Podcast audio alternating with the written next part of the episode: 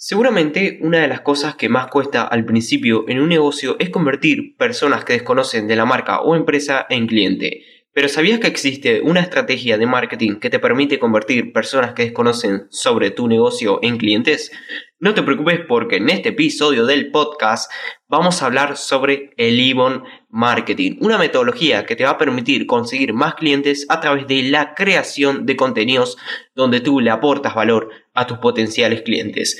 Pero antes de comenzar con este episodio, quiero comentarte que si estás necesitando un sitio web o una tienda online para tu negocio, marca personal o algún otro tipo de proyecto, recuerda que me puedes contactar a través del formulario de contacto o el botón de WhatsApp que puedes encontrar en mi sitio web de facundocaceres.com y yo con gusto te voy a estar ayudando a lanzar tu sitio web o tienda online. Sin más nada que agregar, ahora sí comenzamos con este episodio. Hola, bienvenido, bienvenido a un nuevo episodio del podcast de negocios digitalizados. Mi nombre es Facundo Cáceres y como te comenté al principio de este episodio, en esta ocasión vamos a hablar sobre cómo convertir desconocidos en clientes utilizando la metodología de Ebon Marketing. Pero primero que nada, vamos a definir qué es el Ebon Marketing. El Ebon Marketing, en pocas palabras, es una metodología que te permite atraer o captar clientes a través de la creación de contenidos relevantes y de utilidad a tu buyer persona en diferentes medios de comunicación, como por ejemplo un blog, las redes sociales, entre otros muchos medios de comunicación.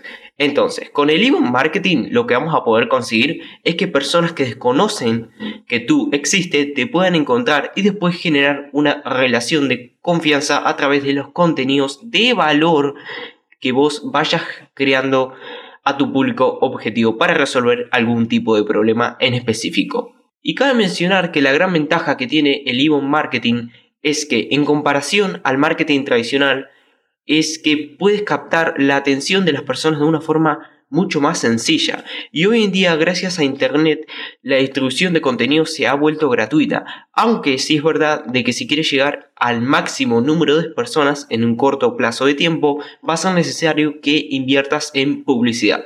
Pero al principio puedes empezar a crear contenidos y distribuirlos de forma gratuita en las redes sociales o incluso en tu blog, que sería lo más recomendable, porque obviamente que tú tienes el control absoluto de tu sitio web. En cambio, las redes sociales está dependiendo de un algoritmo que supongamos que el día de mañana hay un cambio del algoritmo y te perjudica porque la plataforma no le notifica a tu comunidad que estás agregando nuevo contenido.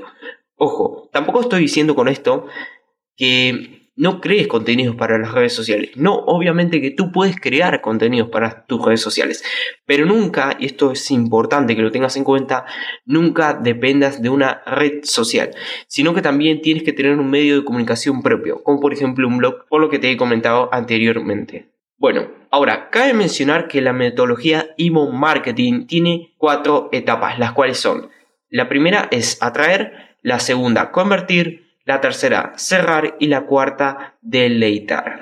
Empezamos con la primera que es atraer. Es la primera etapa del inbound marketing que consiste en atraer personas de forma cuantitativa para que vean nuestros contenidos. Es algo muy importante que tenemos que tener en consideración en esta etapa, es que debemos atraer personas que tengan mayores posibilidades de convertirse en clientes a través de diferentes estrategias de marketing, como por ejemplo SEO, que es el posicionamiento orgánico en los motores de búsqueda, campañas publicitarias en Facebook Ads, que es pago por clic, y entre otras muchas metodologías o mejor dicho estrategias de marketing. Y recuerda que lo más importante no es atraer al máximo número de personas, no, ni mucho menos, sino que es atraer de forma cuantitativa y cualitativamente, o sea, nuestro público objetivo o nuestro buyer persona.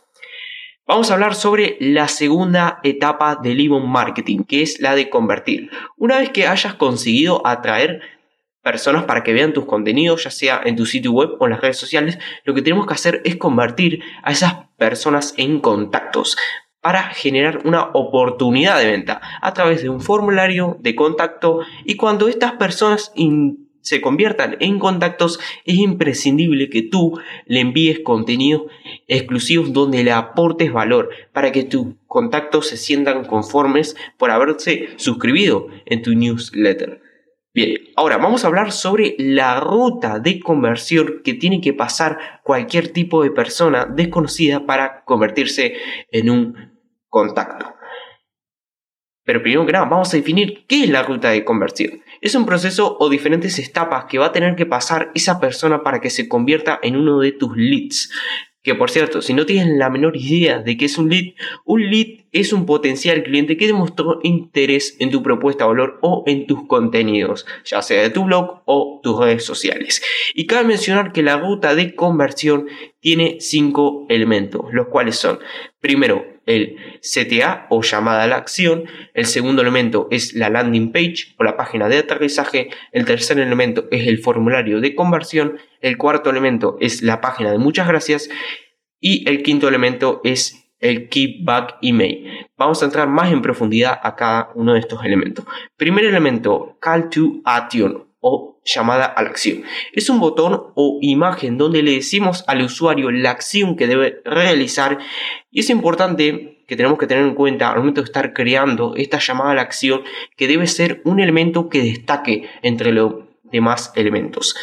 Es más, yo te recomendaría que al momento de agregar ese botón de llamada a la acción le agregues una animación cuando el usuario pase el mouse para que destaque entre los demás elementos de tu sitio web.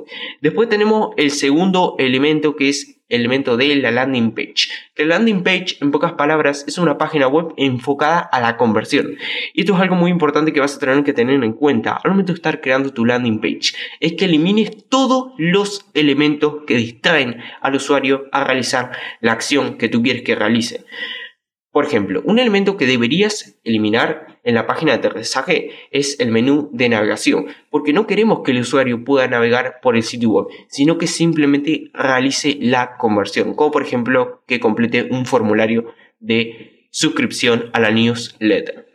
Tercer elemento de la ruta de conversión es el formulario de conversión, que en pocas palabras es un formulario que tiene diferentes campos para que el usuario se registre para recibir un recurso gratuito o recibir contenido exclusivo. Cuarto elemento, la página de muchas gracias, que en pocas palabras es una página web donde se le agradece al usuario o la persona por haber completado el registro y le damos el recurso gratuito que le hemos prometido anteriormente. Y el quinto y último elemento de la ruta de conversión es el Keepback Email. Es un correo electrónico que se envía al usuario para darle las gracias por haber completado ese registro, como por ejemplo a la newsletter. Bien, ahora vamos a hablar sobre la tercera etapa del Evo Marketing, que es la etapa de cerrar, que consiste en que cuando tú tengas una base de datos con clientes potenciales, lo que debes hacer es enviarles contenidos que le aportes valor con un CRM o una herramienta de automatización para ir generando poco a poco una relación con esas personas hasta convertirlos en clientes. Y por último, la cuarta etapa del inbound marketing es la etapa de deleitar, que consiste en conservar los clientes manteniendo una relación de confianza para que le podamos ofrecer otras propuestas de valor. Y lo más importante, estas personas van a recomendar tus productos o servicios a sus amigos, familiares o conocidos. A esto se lo conoce como marketing de boca a oreja o marketing de boca a boca, como lo quieras llamar. Y esta es una de las mejores formas de proporcionar de promocionar un producto o servicio, porque las personas hablan sobre la propuesta de valor de forma natural y sin esperar y sin esperar nada a cambio. Es más, ponte, a pensar cómo has realizado tus últimas compras, seguramente porque te lo habrán recomendado algún amigo, algún familiar o algún conocido. Sin ningún duda, el marketing de boca a boca o marketing de boca a oreja es una de las mejores estrategias para poder promocionar un producto porque no es la empresa que promociona ese producto, sino que la gente es la cual promociona esa propuesta de valor. Por último, seguramente te estés preguntando, bueno Facundo, sí, tengo que crear contenido, pero ahora, ¿qué plataforma utilizo para subir los contenidos? Bueno, esta pregunta lamentablemente yo no te la puedo responder, sino que la única persona que puede responder a esa pregunta eres tú. ¿Sabes por qué? Porque tú tienes que apalancarte de tus fortalezas. ¿A qué me refiero con que te apalanques de tus fortalezas? Por ejemplo, supongamos que se te da bien hablar ante cámara. Entonces, seguramente los contenidos que cree sea en formato de video. Y la mejor plataforma para subir vídeos es YouTube, porque hay que tener en cuenta que YouTube es el segundo buscador más utilizado en Internet. Obviamente que Google es el primero. Pero comprendes, tú tienes que crear contenido apalancándote de tus fortalezas. A lo mejor no se te da bien hablar ante cámara, pero sí se te da bien escribir. Entonces, la mejor contenido que puedes crear es creando artículos en un blog. Esto es lo más importante, apaláncate de, de tus fortalezas. Así vas a poder impulsar ese contenido y que se posicione como un contenido de referencia en el sector.